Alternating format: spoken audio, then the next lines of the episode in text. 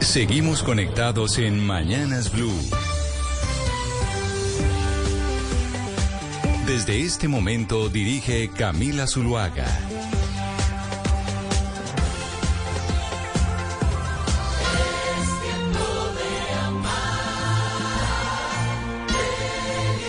Y sí, señores, arrancamos con este jingle de Navidad de Blue Radio, porque hoy es primero de diciembre, 12 del día, 15 minutos. Acá seguimos conectados con ustedes en Mañanas Blue. Vamos hasta la una de la tarde. Ya estamos a través de Facebook en eh, nuestra cuenta de Blue Radio, en YouTube Live también en la cuenta de Blue Radio y como siempre en Noticias Caracol Ahora, el primer canal digital de noticias en Colombia. Y este es nuestro jingle de Navidad, porque sí, empieza el mes más bonito del año. Hay noticias importantes sobre este día y sigue también siendo noticia Qatar y el Mundial. Y hoy, primero de diciembre, es una fecha histórica también en el Mundial de Qatar. Sebastián, ya me dice usted en dónde se encuentra porque por primera vez vamos a tener un partido del Mundial de Fútbol en donde vamos a tener tres árbitros que son mujeres. Sí, Camila, muy buenas noches acá en Qatar, ocho y cuarto, como siempre la saludo en estos días. Ya le cuento bien dónde estoy porque no estamos ni en ningún, en ningún estadio ni en nada que tenga que ver con fútbol. Y sí, después de muchas décadas, por fin hoy va, va a arbitrar oficialmente un partido del Mundial una mujer. Se trata de la francesa Stephanie Fraffard eh, va a estar acompañada también por dos asistentes mujeres. Eh, además, esta mujer, Camila, digamos, es pionera en toda la historia eh, de su carrera. Ella fue la primera árbitra mujer en, en, arbitrar en la Liga 2 de Francia, en el 2019 en la Liga Francesa número uno, en la Champions League, en la, en la Eurocopa. Ha sido pionera en su historia y le abre camino pues, a, muchas mujeres que se ilusionan con pitar en el, en el, más alto nivel. Hoy estará a las 10 de la noche en el Albeit en Alemania, eh, Costa Rica. Alemania, Costa Rica, Ana Cristina. Bueno, este Mundial de Qatar nos dejó algo importante. Primera vez que tenemos tres árbitros mujeres pitando en un eh, Mundial. Y bueno, de aquí es simplemente el comienzo, porque esto seguramente lo que va a tener que suceder es que se vuelva la norma. Sí, Camila, aquí lo que me puse a buscar es en el diccionario panhispánico de dudas si sí se puede decir, si sí, se debe decir árbitra o se dice la árbitro, pero sí es la árbitra. Tiene, eh, eh, pues se pasa femenino, se desdobla el lenguaje. Ah, o sea, usted ya le iba a decir a, Sebastián que estaba mal dicho decir la árbitra.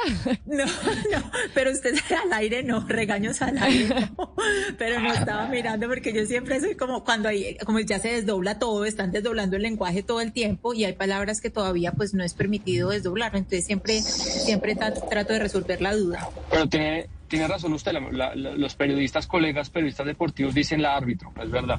Lo que pasa es que a veces acá en un, en un, taxi con un compañero, que, un amigo quizá acá después le cuento, entonces la, me falló la concentración, pero tiene razón, lo, correcto es decir la, no, y la árbitra. No, las dos están bien. Árbitro o árbitra. Está bien. Eh, o sea, acabo de revisar en el, en el panhispánico de dudas y las dos están bien.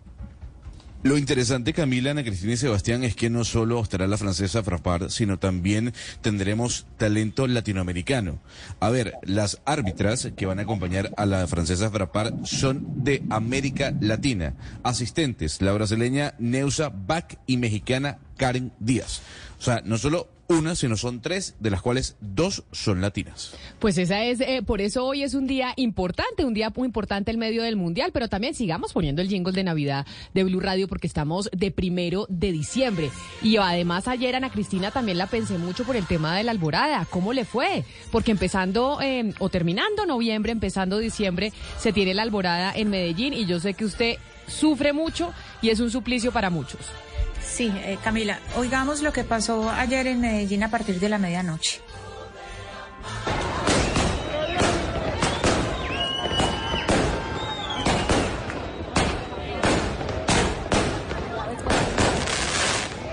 Digamos, Camila, que siempre eh, la pólvora y la celebración de la alborada es normal, es cierto, digamos que es eh, normal los 30 de, de, noviembre en Medellín, porque recordemos pues que aquí, aquí se hace una conmemoración, en algunos lugares de la ciudad se hace una conmemoración de cuando se desmovilizó en 2003 eh, Diego Fernando Bejarano alias Don Berna y después el, bloque cacique Nutibara, eso pues siempre se, conmemora con, con, con, pólvora y todo este tipo de estallidos y, de, y de celebraciones, pero Camila y oyentes, hay algo pues primero, pues lo que siempre se ha hablado durante varios años y es eh, pues lo, el daño que le hace a los niños, eh, o sea, a los adultos, la irresponsabilidad eh, los, los datos que tenemos hoy de, la, de, de, de, lo que pasa siempre cuando hay estas fechas de pólvora, pues que nosotros siempre sabemos que estos son el 30 de noviembre, el 7, 8 de diciembre, 24, 25 y 31, que siempre hay este tipo de alerta.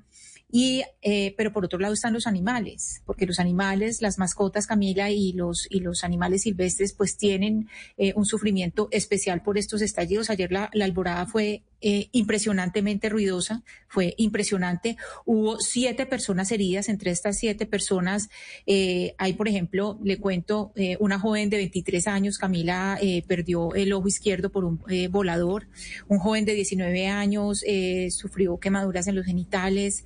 Eh, uy, la más grave de todas, tal vez el, el caso más grave de todos, es un, bebé, un bebecito de un mes de, de, nacido nada más, un bebecito que em, pues estalló un volcán pirotécnico y le alcanzó eh, a quemar eh, la cara. También hubo dos incendios en la ciudad, eh, y por eso, casas que se quemaron, sí. Y por esa razón es que en el Congreso de la República, como lo oíamos ahora en el resumen informativo, es que se está pidiendo, pues como siempre, como todos los años, al gobierno nacional que regule la venta irregular de pólvora, que estos dramas que se viven, por ejemplo, en, en Medellín, en La Alborada, y creo que también en Cali se viven dramas similares porque ustedes, Hugo Mario, tienen también una celebración parecida, que se que empiezan a echar pólvora el último día de noviembre.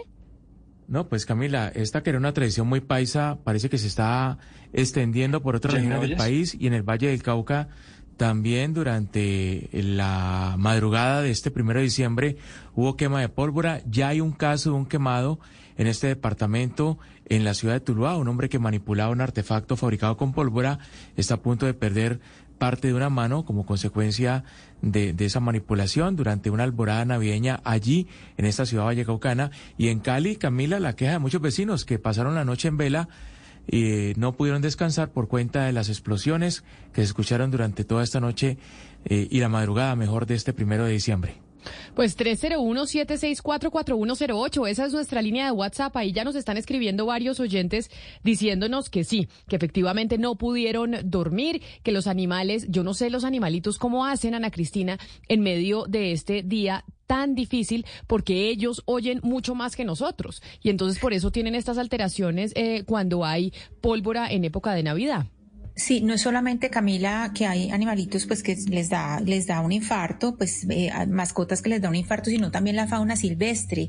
Las aves pierden el hay aves que pierden el sentido de la orientación, es decir, no son capaces de, de regresar o de buscar sus nidos o sus lugares o, eh, porque eh, este este ruido tan impresionante, todos los estallidos, lo que hacen es desorientarlas. Entonces el daño que le hacen no solamente a los a los a las mascotas porque pues las mascotas por lo menos tienen la protección y, el cariño de sus amos, la fauna silvestre queda a merced de estos estallidos y, y es terrible porque año tras año, aquí hubo marcha de mascotas y todo, antes de, estas, de este día hubo marcha de mascotas precisamente advirtiendo de lo que iba a pasar y mire, y vuelve a pasar. Ayer también hubo comparendos, hubo, incautaron 187 kilos de material pirotécnico y esto sigue pasando, Camila, sin ningún, sin pues un nivel de control mínimo. Y ya que estamos hablando del tema natural, Ana Cristina, la pensé mucho ayer. La pensé mucho ayer porque quiero preguntarle una cosa que yo creo que se lo están eh, preguntando muchos colombianos y tiene que ver con qué es lo que estaban hablando el presidente Gustavo Petro y el alcalde de Medellín, Daniel Quintero, tan importante, tan, tan, tan sumamente importante para que el presidente eh, dejara metidos a los magistrados de las altas cortes. Es que ayer se posesionaban dos magistrados, un magistrado de la Corte Constitucional y uno de la Corte Suprema de Justicia, y debido a la importancia de estos eventos es tradicional que los magistrados eh, de las Cortes acompañen a estas posesiones y ahí está el presidente de la República. Yo no recuerdo que esto haya pasado eh, antes con otro mandatario, dejar metidos a los, a los presidentes y a los magistrados de las Cortes. ¿Qué era lo que estaba hablando el presidente con Quintero? Pues Camila, ayer eh, le cuento, eran todas las cortes, la Constitucional, la Suprema de Justicia, el Consejo de Estado y el Consejo Superior de la Judicatura y la JEP los que estaban citados y a todos los dejó plantados. Eh, ayer era tanto el cierre de año, que siempre se hace como una, un, cierre de año judicial con una cena oficial y la posición del magistrado Juan Carlos Cortés como nuevo magistrado de la Corte Constitucional y de Marjorie eh, y de la doctora Marjorie Zúñiga en la sala laboral de la Corte Suprema. Y Finalmente no llegó el presidente Petro, a nadie le avisaron, sino que iban llegando y le dijeron, no, no llegó, no les avisaron con anticipación. ¿Qué fue lo que pasó eh, ayer? Ayer recordemos que el presidente Petro había venido a Medellín, había estado en el Museo Casa de la Memoria en un acto público para pedirle perdón a las víctimas sobrevivientes de las masacres eh, del Aro y La Granja, que pues son dos corregimientos de Ituango, eh, una ocurrida en el, el Aro en el 97 y La Granja en el 96. Esto con esto que estaba haciendo Petro, estaba cumpliendo con una sentencia de la Corte Interamericana. Pero, ¿qué pasó? Ayer, Ayer recordemos lo que había pasado en Hidroituango y era pues cuando se declaró eh, finalmente pues la operación comercial eh, sin generar energía, pero pues ya se, habían puesto en funcionamiento las unidades 1 eh, y 2 eh, y cuando sucedió esto, pues Petro se queda en una reunión con Daniel Quintero. Fue una reunión eh, que implicó, pues primero que el presidente Petro pasara la noche en Medellín, tuvieron una reunión hasta las 10 de la noche, Camila, y esa agenda tuvo dos puntos principales. El primer punto principal relacionado con eh, Hidroituango es eh, pues hablar sobre la evacuación. ¿Qué sabemos? Pues que en las semanas próximas se va a hacer dos evacuaciones, una evacuación por cada una de las unidades de, es decir, dos evacuaciones distintas, una por cada una de las turbinas de energía. Recordemos que estas evacuaciones serían en Puerto Aldivia, Tarazá, Tuango, Briseño y, y, Caucasia. Son más o menos cinco mil personas las que habría que, que evacuar, que digamos eso es eh, la parte del protocolo, el, digamos el chulo que no se ha puesto eh, de Hidroituango. Ese fue el primer punto de la agenda, Camila. Y el segundo punto de la agenda de lo que hablaron eh, Quintero y Petro fue la seguridad en Medellín. ¿Por qué? Pues eh, Petro, el presidente Petro le prometió a la ciudad que va a mandar más policías y hay que decir, Camila, que hoy amanecemos con ocho asesinatos en Medellín, que es una brutalidad.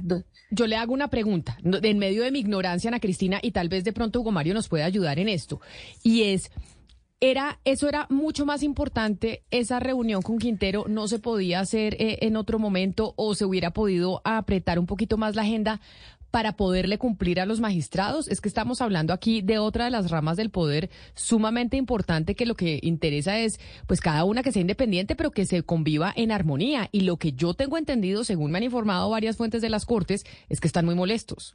O sea muy pero muy molestos porque les parece un cachetadón de parte del presidente y con toda razón, Camila, es que los altos tribunales, los magistrados que hacen parte de la rama judicial, obviamente me, eh, pues demandan respeto, eh, son eh, una, una rama del poder público que tiene la misma importancia que, que el poder ejecutivo y el, el, legislativo y pues no, no hay derecho a que el presidente apenas comenzando su gobierno les haga un desplante de esta, de esta magnitud. Claro, pero Creo por que la Mario, con Quintero Mario, pero... podía hacerse virtual o podía hacerse en otro momento. Esa es mi hay, algo, hay algo muy importante, Camila, acá, y es decir que la, la cena de anoche era con el ministro de Justicia, Néstor Osuna, y con el presidente Petro, y el ministro Osuna pues no lo acompañaron a cenar porque los magistrados se fueron furiosos. Dijeron, no nos quedamos acá, nos vamos. Ellos se retiraron, se retiraron los que ya, pues porque les avisaron tardísimo que no llegaba el presidente Petro. Y uno, por, por una parte, se pregunta por el desplante, porque recordemos que no es el primer desplante. El presidente Petro ya ha dejado, eh, recordemos, eh, estos alcaldes, los, los, eh, este montón de, de, alcaldes, creo que fueron como 500 alcaldes que en agosto dejó plantados en el Salón Rojo del Hotel Tequendama. Recordemos lo que pasó con la cúpula militar y ahora ahora hacer esto con las altas cortes. O sea, pero por eso era que yo preguntaba, por eso era que yo preguntaba si ese desplante si tiene justificación, Ana Cristina. Es, es decir, que, si la justificación es válida porque de verdad esa claro. reunión con el alcalde de Medellín era tan importante para dejar metidos a los a los magistrados o no. Ah, Sí, a eso, a eso voy, Camila. Uno diría que para dejar eh, pues todas las, las cinco cortes principales de un país plantada, pues no, no habría razón. Pero ¿cómo sería el nivel de urgencia de lo que estaba hablando con Quintero, que se quedó acá? Es que el asunto de la evacuación no es un asunto menor. Hay que recordar también que eh, el, eh, el el director de empresas públicas, el gerente de empresas públicas, eh, interpuso un recurso de reposición a la unidad de gestión de riesgo para que se cambien los términos de la evacuación. Es que eso de la evacuación, Camila, es una cosa delicadísima y sí, los alcaldes de estos municipios pero... dicen que no tienen los, que no tienen las condiciones. Entonces, eh, debe ser gravísimo lo que estaba hablando Petro para haberse quedado pero uno sí no entiende, es decir, esto no tiene precedentes, dejar, dejar a las pero principales es que, a, a, toda la Ana, cúpula.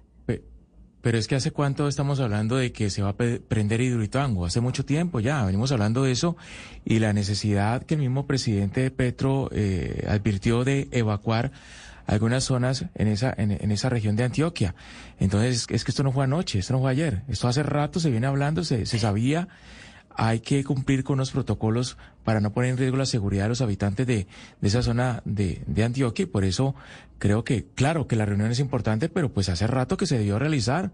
Eh, no, no tenía por qué coincidir con la reunión de los magistrados. Pues yo no quisiera ser yo el ministro de, de Justicia, Néstor Osuna, que sabe perfectamente pues cómo piensan y sienten eh, las altas cortes. Recordemos que él fue con juez de la Corte Constitucional y sabe perfectamente lo que significa este desplante del presidente Gustavo Petro a los, a los magistrados. Yo no sé si esto afecta en cierta medida, Ana Cristina, la institucionalidad o no, y si haya gente pensando que de pronto es un mensaje del presidente Gustavo Petro cuando deja eh, pues metido a los militares, metido a la, a la rama judicial, etcétera, etcétera, pues como un poco un mensaje de decir, a mí no me importan las instituciones y los dejo metido, pues ¿qué, qué va? Eh, tengo una agenda distinta.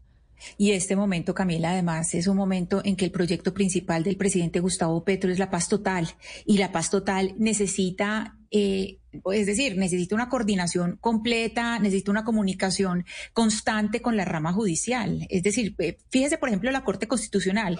Cualquier tipo de reforma que pase al Congreso termine en la Corte Constitucional con respecto a la paz total. ¿Cómo es posible que el presidente Petro no anticipe o, o que no le importe lo que van a pensar las Cortes en este momento. Si bien hay una cosa que es la separación de poderes, hay en este momento una necesidad de una relación muy cercana y de una comunicación constante con las altas Cortes, con la Jurisdicción Especial para la Paz, porque podría haber reformas si hay diálogos con el ELN, eh, la Corte de Cierre, que es la Corte Constitucional, donde haya reformas. Es decir, es, es pues uno no entiende cómo ha pasado esto. No, y es que una de las mínimas eh, normas de respeto es precisamente pues no dejar metida a la gente, porque la gente tiene su agenda y los magistrados de la Cortes también eh, pues son supremamente ocupados y están eh, velando por eh, la justicia en nuestro país. 12 del día, 31 minutos. Vámonos nuevamente a Qatar, porque sí, en esta época no nos, no nos debemos y no nos dejan olvidarnos del fútbol, del fútbol y de lo que está pasando en Qatar. Y usted, yo sé, Sebastián, que nos, hoy no nos va a hablar de fútbol eh, específicamente,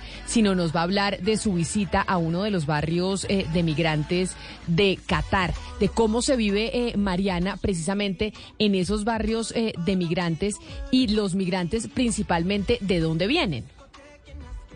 Claro, los migrantes, mm, Sebastián, usted nos podrá decir mejor de dónde vienen, pero en Qatar hay mucho migrante de Pakistán, de la India, de Nepal, por ejemplo.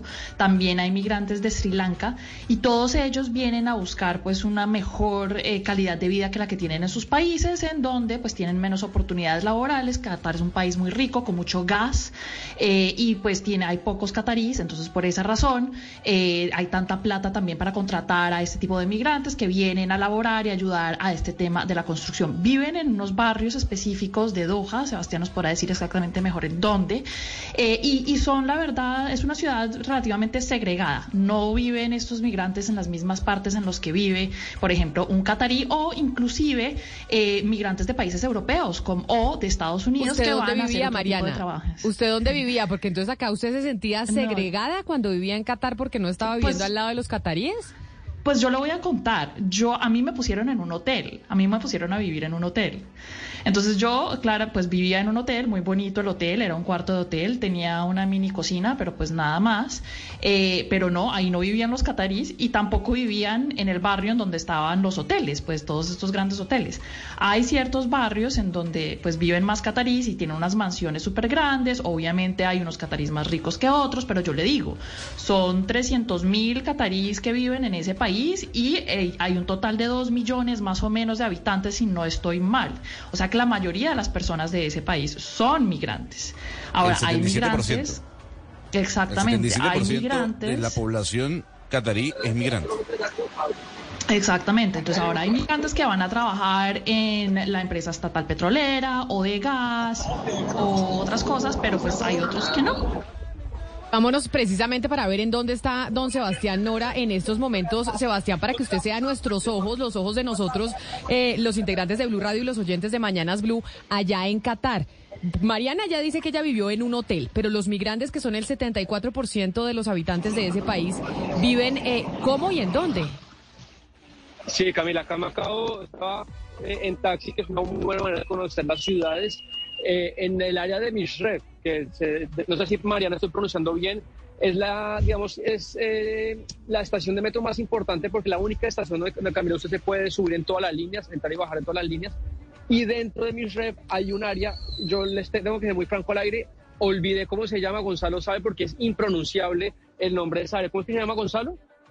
La subárea de Mishrev. Ah, se llama Fred Abdul Aziz. Es un distrito en el que viven 10.000 personas. Eh, y de esas 10.000 personas, Sebastián, le doy el dato, ¿no? 98% migrantes. Sí, no, ustedes pueden ver, pues, Camila, acá no hay ni un catarí ni un europeo, acá absolutamente todos son migrantes, eh, nepalíes, de Sri Lanka. Digamos que acá es donde vive y trabaja todos los, eh, todos los trabajadores migrantes que han venido a construir eh, la riqueza de Qatar, porque la inmensa mayoría son trabajadores migrantes y un poco lo que la limpieza, entre comillas, eh, limpieza de, ¿cómo se puede decir?, de, de, fachada que quiso hacer eh, la familia Altani, fue esa, esta parte que digamos es la más sucia o la más urbana de la ciudad, la decoraron, porque incluso era mucho más fea, le, metieron en infraestructura.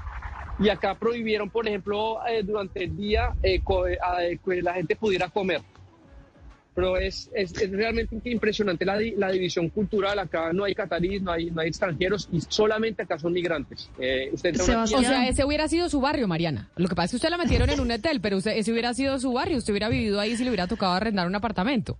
Exactamente. Yo creo que, pues con mi presupuesto que siempre es más cerca cero que, que más allá de cero, pues yo creo que sí me hubiera tocado vivir en un sitio muy muy baratijo y este es uno de esos barrios. Pero Sebastián, venga, explíqueme, ¿cómo, cómo, porque yo me acuerdo del barrio Shave, no sé si sea el mismo.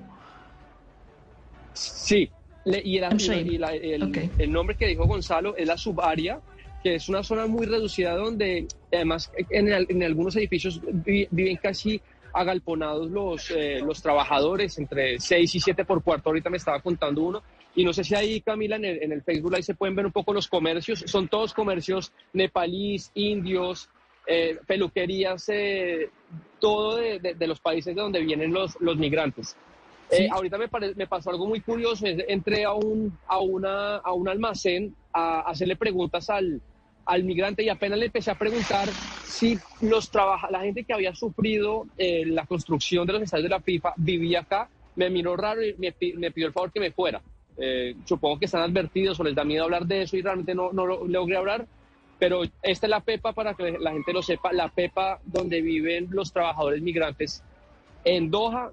No es un barrio pobre, pero sí es, digamos, eh, eh, la concentración, la PEPA de los trabajadores migrantes de los que han llegado del, sudeste asiático, también eh, de India, de Pakistán, etcétera, etcétera, pues a construir los epicentros del, de este encuentro de fútbol que tiene los ojos del mundo puestos en Qatar. 12 del día, 38 minutos. Y usted que dice, Mariana, que su presupuesto es casi siempre cercano a cero, pues trabajar arduamente es lo que le ayuda, entre otras cosas, a, a que ese presupuesto aumente, pero también lo que va a pasar con el salario mínimo el próximo año. Y es, ¿qué va a pasar con esa concertación? ¿Van a llegar a un acuerdo o no? ¿Estarán los empresarios y las centrales eh, obreras más cerca que antes? Está con nosotros John Jairo Caicedo de la Confederación de Trabajadores de Colombia, la CTC. Señor Caicedo, bienvenido. Gracias por estar con nosotros. Muchas gracias, Camila. A mí un placer estar en, Blue Radio. Señor Caicedo, bueno, estamos en diciembre, primero de diciembre, siempre hablamos del, salario mínimo de la concertación, de ahí se desprenden pues muchos eh, valores para el próximo año que están indexados precisamente a ese aumento. Las centrales obreras llegan con qué intención? Yo sé que no han destapado las cartas todavía, pero más o menos alrededor de qué porcentaje están eh, dispuestos a pedir en esta mesa de aumento para el próximo año. Bueno, Camila, eh, te cuento que el, lunes iniciamos, eh, digámoslo así oficialmente, las mesas de negociación a las siete y media de la mañana en, el ministerio. Eh, las centrales sindicales, lógicamente, queremos llegar unificadas eh, bajo unas condiciones supremamente difíciles, complicadas, con una inflación supremamente alta, de hecho, la más alta en las últimas dos décadas proyectada a, que el próximo año sea igual o superior, pero adicionalmente, Camila, eh, con un tema pronunciado, una recesión económica, o sea, el tema no va a estar fácil. Eh, eh, ayer, ayer planteaba algo muy importante, Camila, y, creo que es algo que están y hay que tener en cuenta las grandes opiniones de los economistas importantes del país que plantean un marco del 15 al 20%. Yo creo que, sin decir que eso va a ser el planteamiento de las centrales sindicales, pero, pero creo que es un planeamiento interesante que hay que tener en cuenta. Eh, eh, por ejemplo, digamos, Desarrollo que plantea un 13.5%. Yo, pues, yo expresaba que era respetable, pero obviamente no lo, no, no compartía esa, esa posición. Claro. Pero bueno, creo que que la idea es esa, concertarlo. Pero usted dice, la idea es que todas las centrales obreras, la CUT, la CTC, etcétera, etcétera, lleguen unificados en la petición. ¿Eso va a ser posible? ¿Están de verdad unidos en esta eh, mesa de negociación o en esta oportunidad hay de pronto diferencias entre la cifra que se va a pedir para la negociación del salario mínimo? Eh, eh, aspiro que no, como Central Obrera CTC, Camila, eh, nosotros queremos unificar con las tres centrales, ha sido nuestra postura desde un inicio y ya hemos tenido varias reuniones eh, en esa misma línea. Eh, oficialmente nosotros debemos de plantear el 9 de, diciembre nuestra postura oficial ante el gobierno, ante los gremios, pero yo, yo, yo te anticipo algo, Camila, desde nuestra central obrera, nuestra postura es que el, el salario mínimo debe ser concertado no debe ser decretado como, como anteriormente se ha hecho, sino debe ser concertado bajo unas realidades económicas de poder adquisitivo de los colombianos. Señor Caicedo, entiendo a usted no le gustó mucho la propuesta de, desarrollo del 13%, le gusta más algo del 15 al 20%, pero yo sí quisiera preguntarle si ustedes sienten algún eh, nivel de responsabilidad en cuanto a cuánto puede alimentar el incremento del salario mínimo a la inflación que vemos en el país, porque no podemos negar que entre más se suba este salario mínimo, pues también se puede subir mucho eh, la inflación. ¿Ustedes reconocen que también eh, pueden aportar para reducir la inflación negociando un salario mínimo que no sea tan exigente de pronto? Claro, claro que sí, eh, Camila. Mira que, que hay, hay, varias cosas que hay que tener en cuenta. Primero, que no queremos que el salario mínimo se diluya en el primer en el primer mes del año, que es lo que casi siempre ocurre, que, que se hace incremento salarial, pero el primer mes prácticamente termina diluido.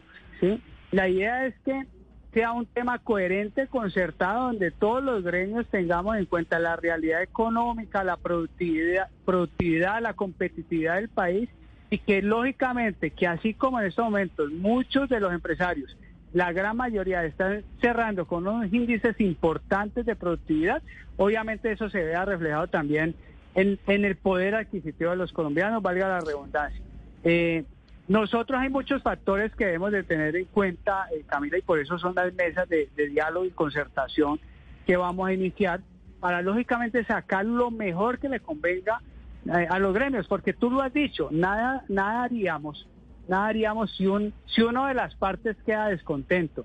Ahora bien, el gobierno nacional ha planteado eh, algunos temas interesantes, que congelamientos de, de algunos sectores en el tema de, de, incrementos hacia la canasta familiar. Obviamente yo desconozco, Camila, las políticas públicas de incentivos que tenga el gobierno nacional. Como Central Obrera tengo que decirlo. Pero si lo han expresado, como lo, lo, dijo el presidente Petro, es porque creo que deben de tener algo, ya proyectado hacia incentivos, hacia que hacia mitigar esa parte. Señor Caicedo, esta es la primera vez que hay un gobierno en la Casa de Nariño que quizás es más afín a las centrales obreras que al empresariado.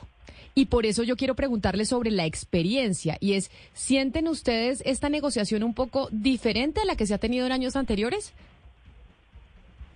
Eh, eh, Camila, de mi parte, mi primera experiencia como, como, como director de una central sindical. Yo, yo pues vengo, mi experiencia sindical son 20 años como presidente de una organización sindical nacional, pero pero, pero mire, yo parto de la base, eh, Camila, de que no podemos cerrar las puertas al diálogo y la concertación. Yo el tema no lo veo fácil, yo lo veo, lo veo muy difícil y, y no solamente por todo este contexto económico de recesión, de inflación, eh, sino que también tampoco como Central Obrera tenemos que ser responsables en nuestras decisiones sindicales y lo que es pan para hoy no puede ser hambre para mañana. Creo que en esa parte de la CTC vamos a ser muy responsables. Justo sobre eso quiero preguntarle, señor Caicedo, porque ayer se conocieron las cifras del DANE. Eh, según el DANE ha caído el desempleo en Colombia, más personas se han ocupado en los últimos meses en el país y muchos empresarios lo que dicen es lo de siempre. Si sube mucho el salario mínimo, pues vamos a generar menos empleos. ¿Usted está de acuerdo con ese tipo de empresarios? Mire, eh, las cosas se, son sobre bases reales. Nosotros siempre hemos sido muy responsables sobre bases que se puedan palpar y, vuelvo y repito, lo que es pan para hoy no puede ser hambre para mañana. Creo que desde la CTC estamos haciendo un trabajo muy juicioso, muy responsable y, y, creo que eso lo debemos demostrar en la mesa de diálogo y concertación hacia el salario mínimo. Quisiéramos tener un salario concertado el 15 de diciembre donde, se vence la, donde se vence la primera etapa de arreglo directo, pero pero bueno, eso ya lo verá la dinámica y lo, lo, lo, veremos reflejado, digámoslo así, en el transcurso de los siguientes días. Eh, vamos a trabajar sobre eso. Eh, la idea, vuelvo y te digo, la idea es que todos quedemos medianamente satisfechos con lo que vamos a concertar. que no quisiera la CTC? Y también tengo que decirlo, no quisiéramos que el, este incremento salarial fuera decretado. Eso no lo queremos como Central Obrera. Nosotros como CTC y como Central Sindical de Diálogo, concertadora pluralista, democrática y participativa, queremos que, el salario mínimo sea concertado. Pues esperemos que así sea. Don John Jairo Caicedo eh, de la Confederación de Trabajadores de Colombia de la CTC, gracias por, eh, por estar con nosotros y estaremos todos los colombianos atentos a esa mesa de negociación a ver qué pasa con el aumento del salario mínimo para el próximo año. Para usted feliz día y buena suerte en las negociaciones. Muchas gracias Camila, feliz días para todos. Un saludo especial. Él no tenía experiencia, Ana Cristina, en otras negociaciones con gobiernos anteriores, pero lo que sí es cierto es que hoy están sentados a la mesa con una ministra que hacía parte de su grupo. Mm, claro que sí, Camila. La ministra Glorena Ramírez, pues recordemos primero que es eh, la primera persona del Partido Comunista eh, en la historia de Colombia que tiene un cargo tan alto, que llega a un cargo tan alto. La ministra, eh, pues a pesar de que ella es física y matemática, ella tiene es especialista en derecho laboral y lo que lo que ha hecho lo que ha hecho la ministra es básicamente trabajar en este sector del sindicalismo. Es decir, esa es la, gran experiencia de ella. Entonces uno se dice, como usted le preguntó. Eh, a nuestro invitado no es solamente que sea, digamos, un gobierno progresista, sino que tenemos una ministra que este ha sido su énfasis. El énfasis es eh, la negociación, negociación con eh, centrales laborales, con, con sindicatos, es decir, ese es el fuerte de ella, por lo tanto, es mm, curioso pues que el señor no, no diga que se sienten, digamos, un poco más puede ser tranquilos o, digamos un poco más, con un poco más de garantías porque tienen una persona ahí que está acostumbrada, es decir, ella su experiencia es la negociación laboral. Pero yo sí creo que las centrales obreras van a acompañar ahí al gobierno nacional y sobre todo lo que dijo el presidente Gustavo Petro, que de nada sirve subir el salario mínimo 20, 25% si la inflación se lo va a comer y si subir ese salario mínimo en ese porcentaje lo que va a ayudar es a contribuir a que siga aumentando la inflación. Así que creo que en esta oportunidad las negociaciones van a ser un poco pues más tranquilas. 12 del día 48 minutos. Don Leo Sierra, ¿tiene usted noticias de Bogotá? Y muy buenas noticias. ¿Qué pasó? Porque en el tema tecnológico, cuando hablamos del tema tecnología, especialmente en colegios y en escuelas, es muy importante. Porque los alumnos eh, deben tener la interactividad, la tecnología en el tema de aprendizaje, ¿no? Porque los colegios privados y los colegios que realmente son costosos y que tienen una nivel, un nivel de, educación superior, siempre tienen su iPad, ¿no? O su computador. Y usted está, Usted está hablando de colegios además porque ya están eh, abiertas las, las matrículas para, para el próximo año en colegios públicos en Bogotá. Claro, están abiertas las matrículas y casi siempre están todo el año abiertas las matrículas porque allí pueden eh, inscribir los niños en cualquier momento del año. lo ideal es que arranquen en febrero a estudiar, ¿no? Claro, porque ahí empieza. Y entonces van a tener en los colegios públicos eh, iPads y toda la tecnología para el 2023. Pues, es que ya son 110 mil equipos tecnológicos a estudiantes que ha entregado la alcaldía de Bogotá a través de la ruta 10 Lo que busca es precisamente cerrar esa brecha digital que tienen los estudiantes de los colegios públicos para tener temas de interacciones y que los profesores también tengan un tema de participación con muchos niños. Todo esto arrancó la pandemia, ¿no? Todo el tema de la tecnología de los niños que también no tenían esos aparatos tecnológicos para recibir clases y para reforzar su pedagogía. Pues ahora lo están haciendo, ya son cientos de mil equipos que se han entregado. Son 52 mil estudiantes, eh, Camila, que han participado en el proceso de uso y apropiación del fortalecimiento de competencias digitales. Lo que llama la administración digital es la ruta 10K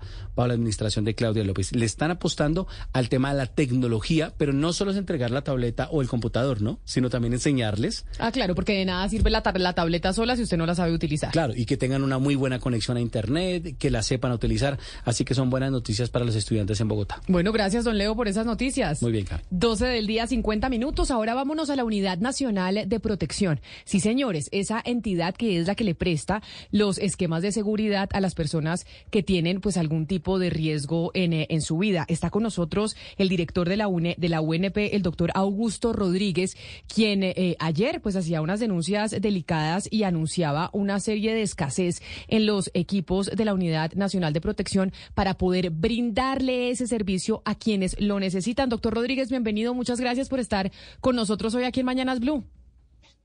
Eh, Camila, muy buenos días. Muchas gracias por la invitación. Mire, yo lo escuchaba ayer a usted, doctor Rodríguez, hablar sobre el tema de los esquemas, de los esquemas de protección y que ahora en el marco de la paz total, ese proyecto fundamental del gobierno de Gustavo Petro, pues se van a necesitar aún más. ¿Por qué no hay esquemas eh, suficientes? Cuando yo le digo con mucho respeto, doctor Rodríguez, uno ve una cantidad de gente aquí en Bogotá que tiene esquemas de escoltas y carros y, y conductores y gasolina y demás que no los necesitan y entonces llama la atención que usted ayer haya dicho que hay, que hay escasez para prestar ese servicio a las personas que sí están en riesgo.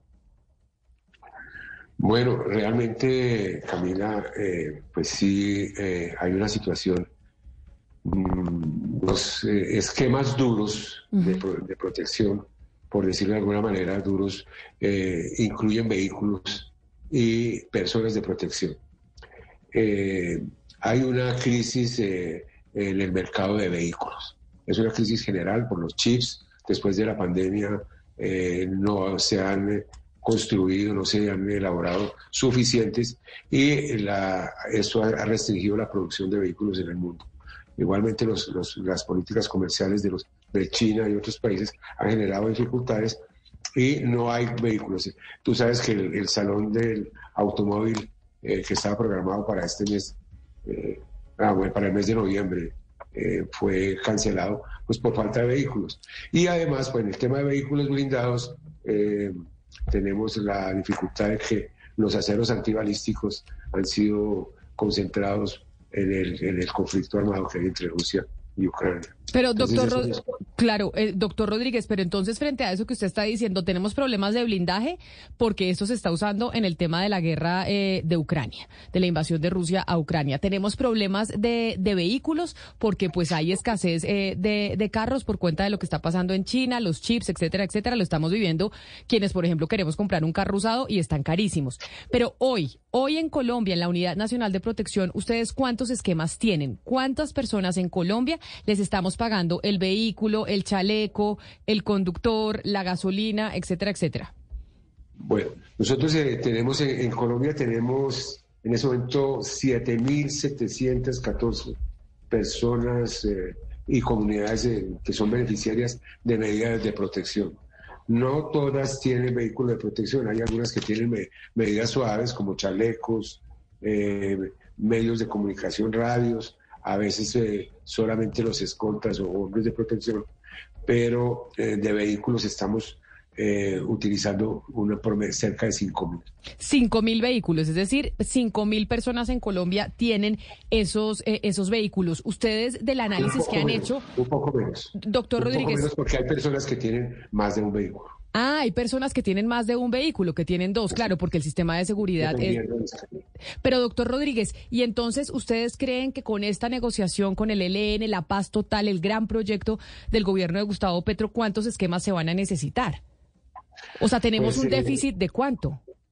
Eh, eso no lo hemos proyectado de una manera, digamos, como tan exacta, pero sí estamos eh, preparando a la entidad el, proceso de paz total, como, como decías tú inicialmente, pues va a generar una, serie de, de personas desmovilizadas a las cuales hay que proteger, porque al igual que lo estamos haciendo con el proceso de, de, la, paz de 2010, 2016, eh, eh, a ellos, contra ellos ha habido muchísimos atentados y eh, es indispensable brindarle la protección. Pero mire, doctor Rodríguez, ustedes han hecho depuración de esquemas eh, de seguridad de tal vez de ver gente que no las necesita y que los estamos pagando. Le hablo, por ejemplo, de exministros, excongresistas, exfiscales, o sea, una cantidad de gente que ya estuvo en el servicio público hace un montón de tiempo, incluso de colegas míos, de periodistas, que tienen esquemas de seguridad y uno dice, oiga, de verdad en Bogotá se necesita un esquema de seguridad que lo paguemos todos los colombianos y que, se, y que, lo, y que lo ponga la UNP. ¿Eso ustedes ya lo han venido revisando o no, doctor Rodríguez? Sí, lo primero es decirte que,